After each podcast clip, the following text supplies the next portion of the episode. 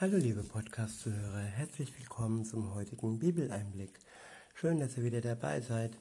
Heute habe ich für euch ein Kapitel aus dem Römerbrief. Und zwar ist es das achte Kapitel und ich benutze wieder die Übersetzung Das Buch von Roland Werner.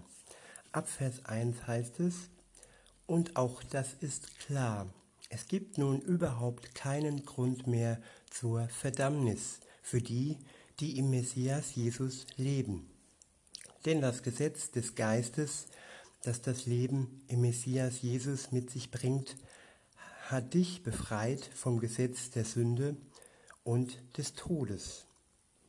Ich wiederhole, und auch, und auch das ist klar. Es gibt nun überhaupt keinen Grund mehr zur Verdammnis für die, die im Messias Jesus leben. Denn das Gesetz des Geistes, das das Leben im Messias Jesus mit sich bringt, hat dich befreit vom Gesetz der Sünde und des Todes. Ja, hier kann man davon reden, dass ein Gesetz das andere Gesetz bereichert. Das Gesetz im Alten Testament die zehn Gebote und so weiter, dieses ist nicht aufgehoben. Dieses Gesetz hat einfach nur auf die Sünde hingewiesen. Dieses Gesetz, die zehn Gebote und so weiter, hat darauf hingewiesen, dass zwischen uns und Gott unsere Schuld steht. Und dieses Gesetz hat zur Folge gehabt, dass wir wegen unserer Sünde den Tod verdient haben. Und dann gab es, nachdem Jesus auf die Welt gekommen ist, ein neues Gesetz. Das ist ein Gesetz des Geistes. Wie gesagt, dieses Gesetz hat das andere Gesetz nicht aufgehoben. Beide Gesetze bestehen. Aber wer im Gesetz des Geistes lebt, wer mit Jesus zusammen lebt, für den hat das Gesetz der Sünde keine Macht mehr. Und das ist einfach ein Grund zum Jubel, ein Grund zur Freude, dass wir das Leben haben durch Jesus, den Messias, der für uns am Kreuz gestorben ist. Und wenn du das noch nicht in Anspruch genommen hast, dann besteht für dich das Angebot heute und du kannst wirklich dieses Geschenk der Erlösung, der Befreiung annehmen und ja, einfach Danke sagen, ohne dass du Jesus dafür irgendetwas als Vorleistung geben müsstest. Weiter geht es in Vers 3. Dort steht, es ist so, dass wozu das Gesetz aufgrund der Beschaffenheit unserer menschlichen Natur nicht in der Lage war, das hat Gott selbst bewirkt. Ich wiederhole nochmal, denn es ist so, dass wozu das Gesetz aufgrund der Beschaffenheit unserer menschlichen Natur nicht in der Lage war, das hat Gott selbst bewirkt. Unsere menschliche Beschaffenheit ist nicht in der Lage gewesen und ist auch für die Zukunft nicht in der Lage, das Gesetz Gottes, die zehn Gebote und so weiter zu erfüllen. Aus diesem Grund hat es Gott selbst bewirkt. Also nicht wir haben es bewirkt durch unsere guten Taten, sondern Gott hat es bewirkt. Er hat seinen Sohn gesandt, heißt es weiter, der ganz diese menschliche Natur, der ganz in diese menschliche Natur hineinkam die von der Sünde gezeichnet war. Das hat er getan aufgrund der Realität der Sünde. Damit hat er die Sünde verurteilt, indem er ein Mensch wie wir wurden. So sollte die gerechte Forderung des Gottesgesetzes erfüllt werden.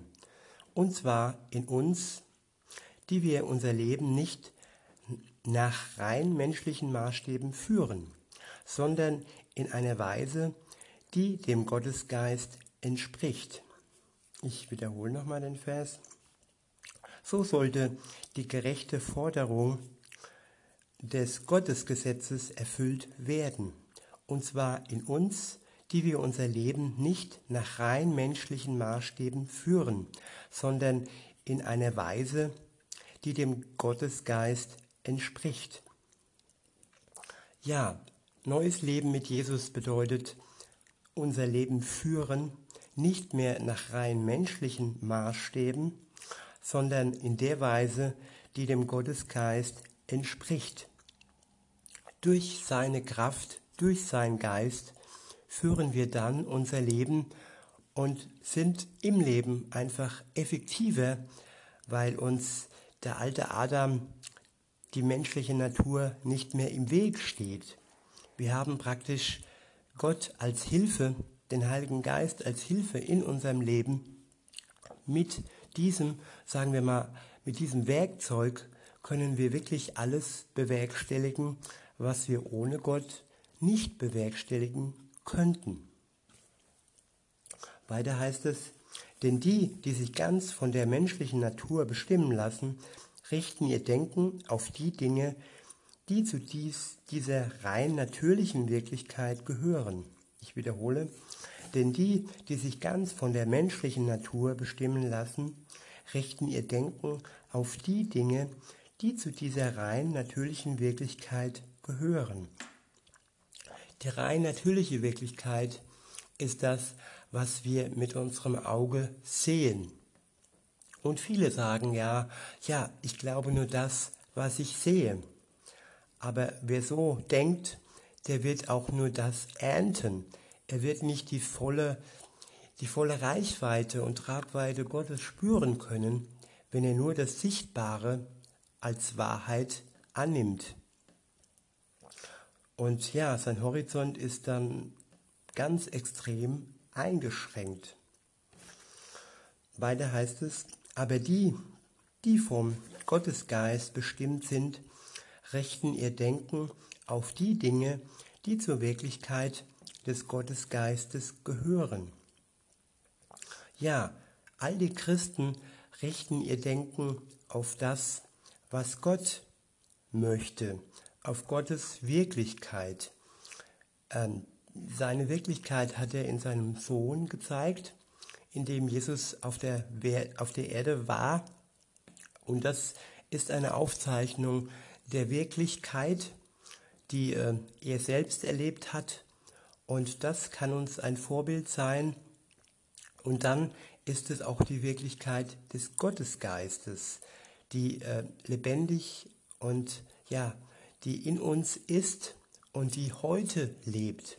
Das ist nicht nur Geschichte, die aufgeschrieben wurde, die existiert hat und die passiert ist, sondern es ist eine reelle Geschichte, die auch in der Gegenwart passiert und in die wir mit hineingenommen sind durch den Gottesgeist. Weiter heißt es in Vers 6, ja, es ist so, eine Lebenseinstellung, die sich nur nach der menschlichen Natur ausrichtet, bringt letztlich den Tod. Aber die Lebenseinstellung, die vom Gottesgeist bestimmt ist, bringt Leben und Frieden. Ja, die menschliche Natur ist dem Tod preisgegeben. Unser Körper äh, überlebt vielleicht äh, von Jahr zu Jahr, von, von Generation zu Generation etwas länger. Wenn man ganz weit zurückgeht, in, im Alten Testament, da haben die Leute noch viel, viel länger gelebt, wie wir heute leben. Aber das zeigt auch, dass das Leben in Gottes Hand ist. Damals gab es noch nicht ähm, so eine gute Medizin wie heute, aber damals haben die Menschen länger gelebt, bis Gott dann entschied, dass eben die Spanne des Lebens nicht mehr so lang sein soll. Und nun ja, so ist es. Ich wiederhole nochmal den letzten Abschnitt. Aber die Lebenseinstellung, die von Gottes Geist bestimmt ist, bringt Leben und Frieden. Ja, also die menschliche Natur ist dem Tod preisgegeben. Und die Lebenseinstellung, die vom Gottes Geist bestimmt ist, bringt uns Leben und Frieden. so die Gegenüberstellung. Die eine Seite den Tod und die andere Seite Leben und Frieden. Weiter heißt es, denn eine Lebenseinstellung, die sich auf rein innerweltliche Dinge ausrichtet, ist Gott gegenüber feindlich eingestellt. Solch ein Denken ordnet sich nicht dem Gottesgesetz unter. Tut mir leid, ich verstehe das nicht. Solch ein Denken ordnet sich nicht dem Gottesgesetz unter und kann das auch gar nicht. Ja, sich unterordnen dem Gesetz Gottes kann man nur mit Hilfe des Geist Gottes. Unser, unsere menschliche Natur ist einfach gebunden an das Irdische, an das, an das Weltliche. Und wir sind einfach, wir benötigen einfach den Geist Gottes, damit wir uns wirklich in die Welt Gottes ausrichten können. Alles andere ist nur Krampf, ist nur Schau und dient einfach nur, ja, ich würde fast sagen, der Belustigung anderer, weil es immer wieder aufzeigt, dass Menschen an ihre Grenzen stoßen und diese Grenzen lassen sich nicht einfach so ja, aus der Welt schaffen. Wir sind aus der Welt und wir brauchen eine Kraft aus der Welt Gottes, nämlich den Heiligen Geist, um wirklich diese Welt zu überwinden und das ewige Leben zu ergreifen. In Vers 8 heißt es, die Menschen, die ihr ganzes Leben in dieser Wirklichkeit führen, können so Gott nicht gefallen. Gott ist nicht von dieser Welt. Er hat uns zwar diese Welt geschenkt, damit wir hier leben dürfen, aber er wünscht sich, dass wir die Brücke schlagen von dieser Welt zu ihm. Und wenn wir nur in dieser Welt leben, dann können wir nicht ähm, ja, Gott für uns greifbar machen. Gott bleibt für uns fern und Gott bleibt ganz weit weg. Insofern brauchen wir eine Brücke. Eine Brücke von dieser Welt hin zur Welt Gottes. Und diese Brücke hat Jesus geschlagen, indem er für uns gestorben ist, indem er uns wirklich den Weg freigemacht hat zum Vater. Und wir haben dann noch von Gott den Geist geschenkt bekommen. Dieser, dieser tut das Ganze dann veredeln und macht es wirklich komplett und perfekt, sodass wir wirklich eine Beziehung mit Gott aufbauen können und in die neue Welt hinein, in die Welt Gottes ähm, uns ausstrecken können. Weiter heißt es in Vers 9, aber ihr lebt ja nicht in dieser selbstbezogenen Weise. Wenn es denn so ist, dass der Geist Gottes in euch wohnt.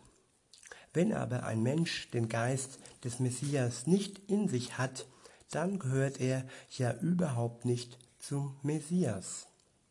Ich wiederhole, wenn aber ein Mensch den Geist des Messias nicht in sich hat, dann gehört er ja überhaupt nicht zum Messias. Ja, der Geist Gottes ist ein Erkennungsmerkmal. Der Geist Gottes ist eine, ein Zugehörigkeitsmerkmal. Wir gehören zu Gott, indem wir den Geist Gottes in uns tragen. Und ja, die Frage ist jetzt, wie, wie spüren wir, dass wir den Geist Gottes in uns haben? Der Zugang zum Geist Gottes ist Jesus. Wer eine Beziehung mit ihm eingeht, der bekommt den Geist Gottes automatisch geschenkt. Es ist nur ein kleiner Schritt nötig, ein kleiner Vertrauensschritt, in dem ich sage, ja Herr, ich möchte mit dir eine Beziehung, vergib mir meine Schuld und im Ende, am Ende dann auch ja das Danke, denn ähm, wer um Vergebung der Schuld bittet, der hat die Schuld von Jesus vergeben bekommen. Und äh, wenn dann die Tür offen steht, dann bekommen wir den Geist Gottes. Weiter heißt es dann in Vers 10, wenn aber der Messias in euch lebt, dann ist zwar euer Körper dem Tod verfallen durch die Auswirkung der Sünde, aber euer innerstes Ich, der Geist, ist nichts als Leben durch die Gerechtigkeit. Ich wiederhole, wenn aber der Messias in euch lebt, dann ist zwar euer Körper dem Tod verfallen durch die Auswirkung der Sünde, aber euer innerstes Ich, der Geist, ist nichts als Leben durch die Gerechtigkeit. Wenn also der Geist Gottes, der Jesus von den Toten auferweckt hat, in euch wohnt, dann wird er, der den Messias in ein neues Leben gerufen hat, auch euch, auch euch, eure vom Tod verfallene Körper wieder lebendig machen durch seinen starken Geist, der in euch wohnt. Ich wiederhole nochmal.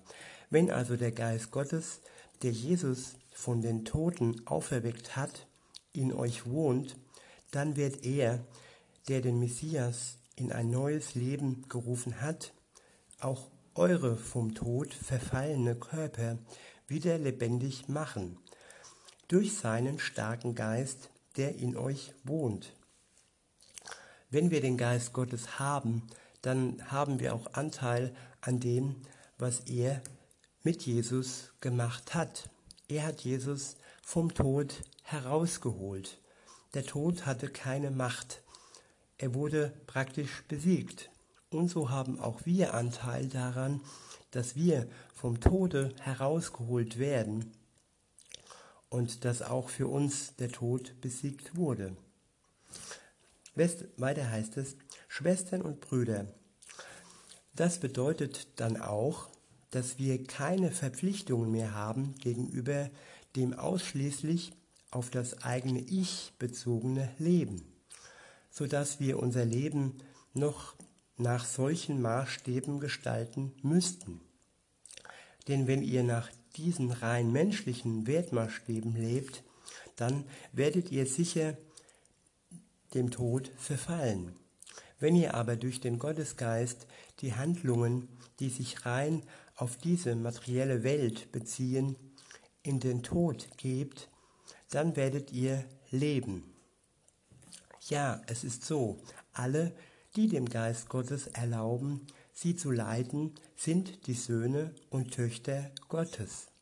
Denn ihr habt ja von Gott keine Geisteshaltung bekommen, wie Sklaven sie haben, was zu einem Leben in Furcht führen würde, sondern ihr habt den Gottesgeist empfangen, durch den ihr als rechtmäßige Söhne und Töchter in seine Familie aufgenommen werdet. Durch diesen Geist rufen wir deshalb auch in unserem Gebet aber Vater. Wir sind durch den Geist Gottes, Gottes in die Familie Gottes aufgenommen. Er ist praktisch auch ein Familienwappen, das in uns fest verankert ist und er, er signalisiert die, die Zugehörigkeit zur Familie Gottes. In Vers 16 heißt es, genau dieser Gottesgeist bestätigt unserem innersten Geist, dass wir wirklich Kinder Gottes sind. Ich wiederhole, genau dieser Gottesgeist bestätigt unserem innersten Geist, dass wir wirklich Kinder Gottes sind. Mit dem innersten Geist ist unser menschlicher Geist äh, gemeint, unser Verstand, unsere Gewissheit und der Geist Gottes gibt uns praktisch innerlich Bestätigung, dass wir wirklich Kinder Gottes sind. Wir tragen dann die Gewissheit in uns und das ist nicht nur ein Glaube, ein Hoffen, sondern es ist eine Bestätigung. Es ist bestätigt, es ist amtlich besiegelt durch den Geist Gottes, dass wir Kinder Gottes sind. Und weiter heißt es dann, wenn wir nun seine Kinder sind, dann sind wir auch seine rechtmäßigen Erben. Wir sind Erben Gottes, Miterben des Messias. Es ist wirklich so, wenn wir zusammen mit ihm das Leiden auf uns nehmen, dann werden wir auch mit ihm zusammen in seine wunderbare Herrlichkeit, seinen Lichtglanz mit hineingenommen werden. Ja, wir sind Erben. Wir gehören zur Familie und wenn wir, wenn man in einer Familie ist, dann erbt man auch. Und es ist ein wunderbares Erbe.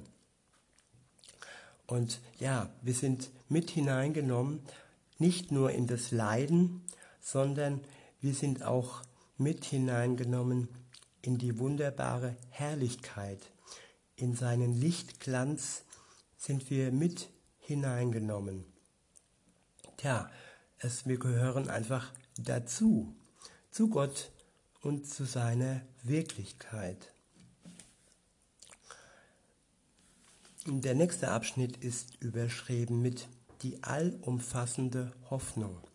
Ab Vers 18 heißt es, ich komme nämlich zu dem Urteil, dass die Leiterfahrungen, die wir hier und jetzt auf uns nehmen müssen, nicht der Rede wert sind, angesichts der wunderbaren Herrlichkeit, die sich in ihrer ganzen Schönheit in uns entfalten wird. Ich wiederhole, ich komme nämlich zu dem Urteil, dass die Leiterfahrungen, die wir hier und jetzt auf uns nehmen müssen, nicht der Rede wert sind angesichts der wunderbaren Herrlichkeit, die sich in ihrer ganzen Schönheit in uns entfalten wird.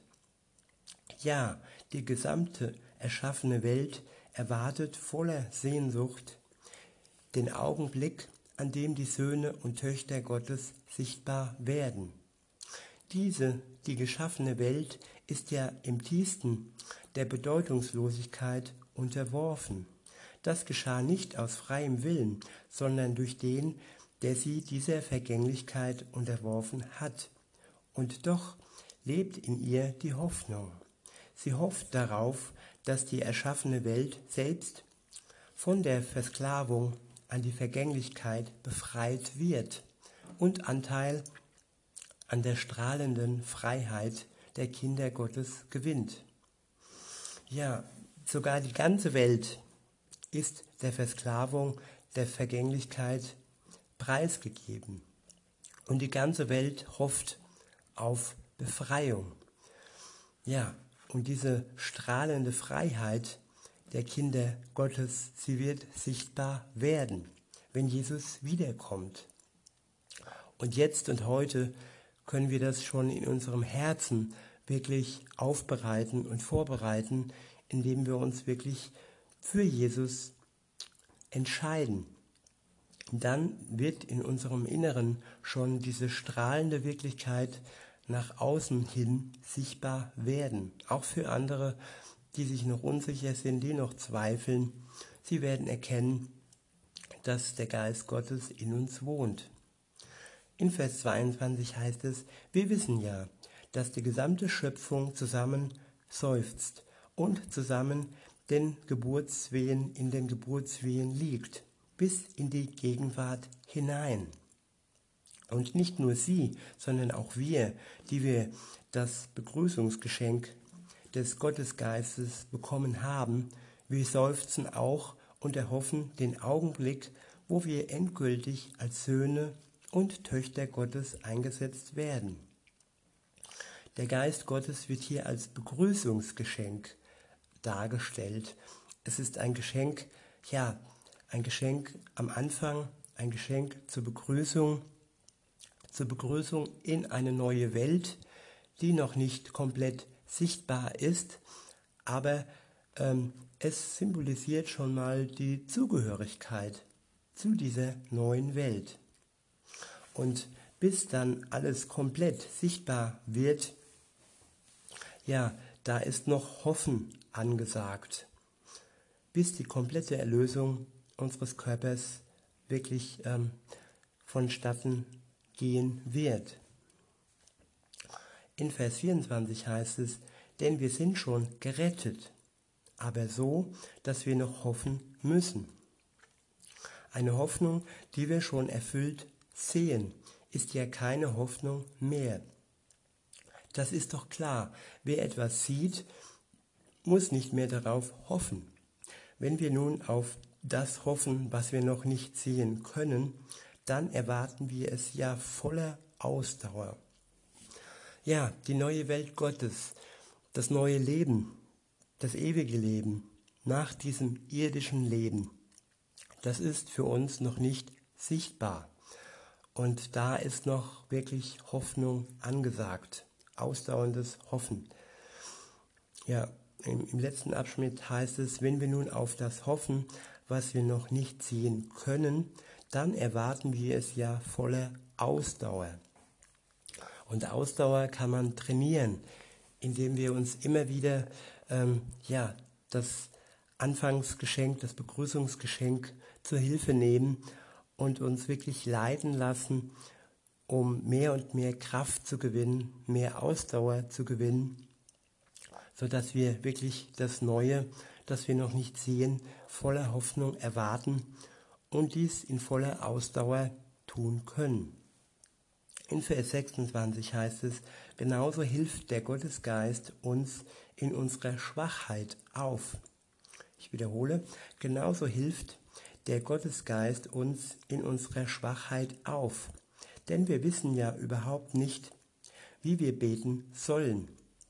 Doch er selbst, der Gottesgeist, kommt uns immer wieder mit seinem unaussprechlichen Seufzen zur Hilfe. Und Gott der die Herzen durchleuchtet, der kennt das Denken des Gottesgeistes genau. Ja, und er, der Geist, setzt sich für die ein, die ganz und gar zu Gott gehören und tun, tun und tut das im Sinne Gottes. Auch hier wird wieder deutlich, welch ein großes äh, Werkzeug, welch eine große Hilfe der Geist Gottes für die Menschen ist, die hoffen und noch nicht komplett sehen.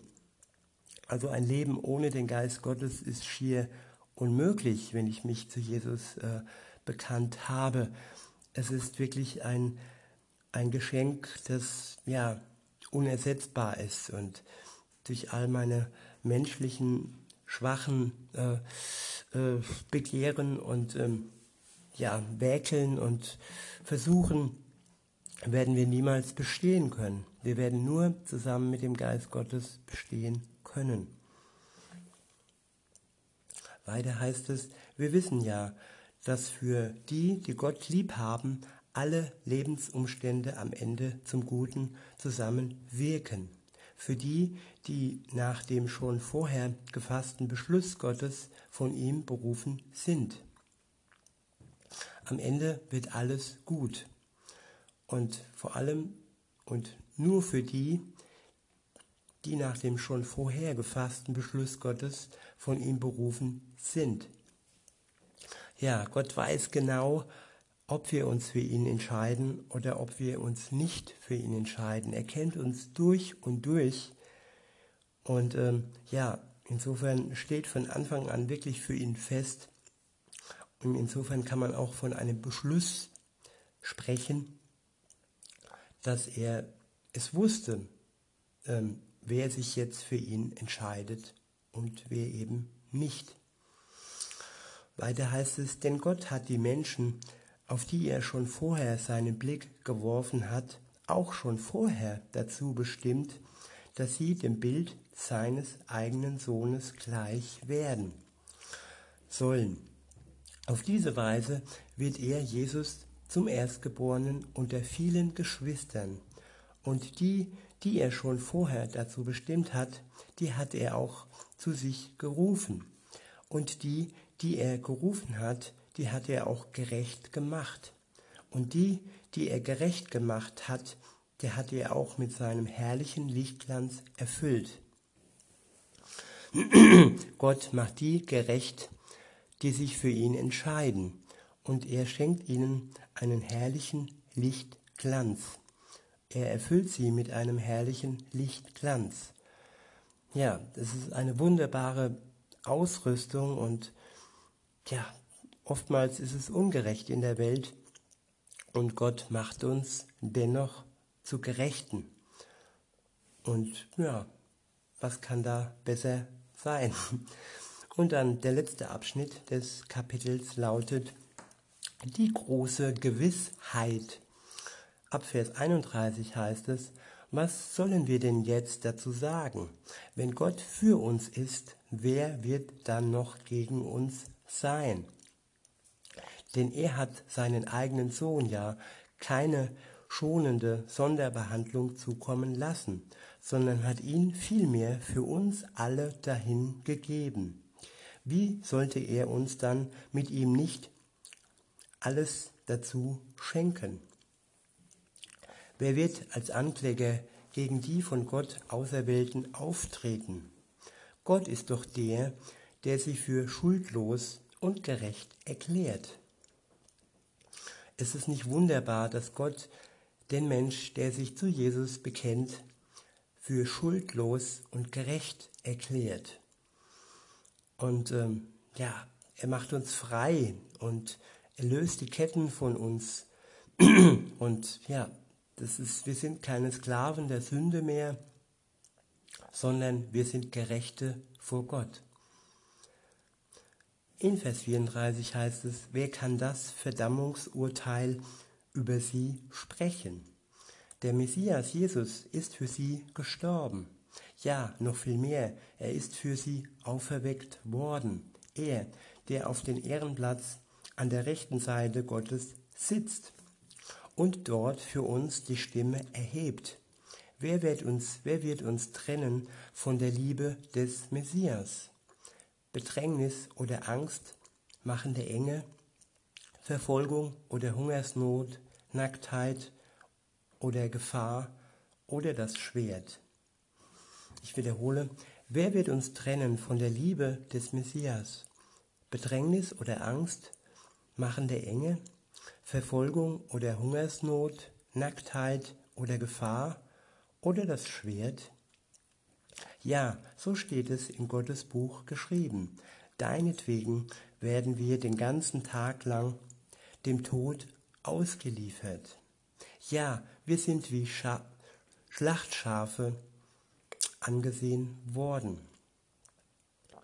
Aber in all diesen Dingen sind wir mehr als überragende Sieger durch Gott, der uns seine Liebe geschenkt hat. Ja, ich bin davon überzeugt, dass weder der Tod noch das Leben, weder Himmelsengel noch Urgewalten, weder Dinge, die gegenwärtig sind, noch die, die in der Zukunft geschehen werden, und auch keine Großmächte, nichts in der Höhe und nichts in der Tiefe, noch irgendeine andere erschaffene Wirklichkeit in der Lage ist, uns abzutrennen von der unbeschreiblichen Liebe Gottes, die im Messias Jesus, unserem Herrn, ihren unvergleichlichen Ausdruck gefunden hat. Ich wiederhole nochmal, ja, ich bin davon überzeugt, dass weder der Tod noch das Leben, weder Himmelsengel noch Urgewalten, weder Dinge, die gegenwärtig sind, noch die, die in der Zukunft geschehen werden, und auch keine Großmächte, nichts in der Höhe und nichts in der Tiefe, noch irgendeine andere erschaffene Wirklichkeit in der Lage ist, uns abzutrennen von der unbeschreiblichen Liebe Gottes, die im Messias Jesus, unserem Herrn, ihren unvergleichlichen Ausdruck gefunden hat. Alles zusammengefasst, nichts kann uns von Gott trennen, wenn wir einmal mit Gott verbunden sind. Diese Verbindung müssen wir zuallererst herstellen. Wir müssen eine Beziehung mit Gott beginnen. Ohne diese Beziehung, ohne diese Verbindung gibt es auch keinen Schutz. Aber wenn sie dann hergestellt ist, dann kann uns nichts von seiner Liebe trennen. Und das ist wirklich eine wunderbare Tatsache, es ist eine wunderbare Verheißung. Man kann sagen, es ist ein, eine, ein wunderbarer Fakt. Und ja, der ist einfach genial und perfekt. Jo, und soweit war dann auch der, ähm, soweit ist dann auch das Kapitel zu Ende.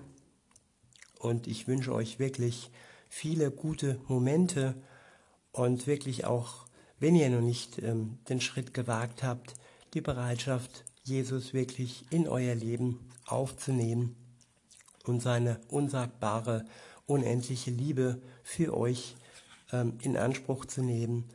Und ja, in diesem Sinne wünsche ich euch einen guten Tag und sag bis denne.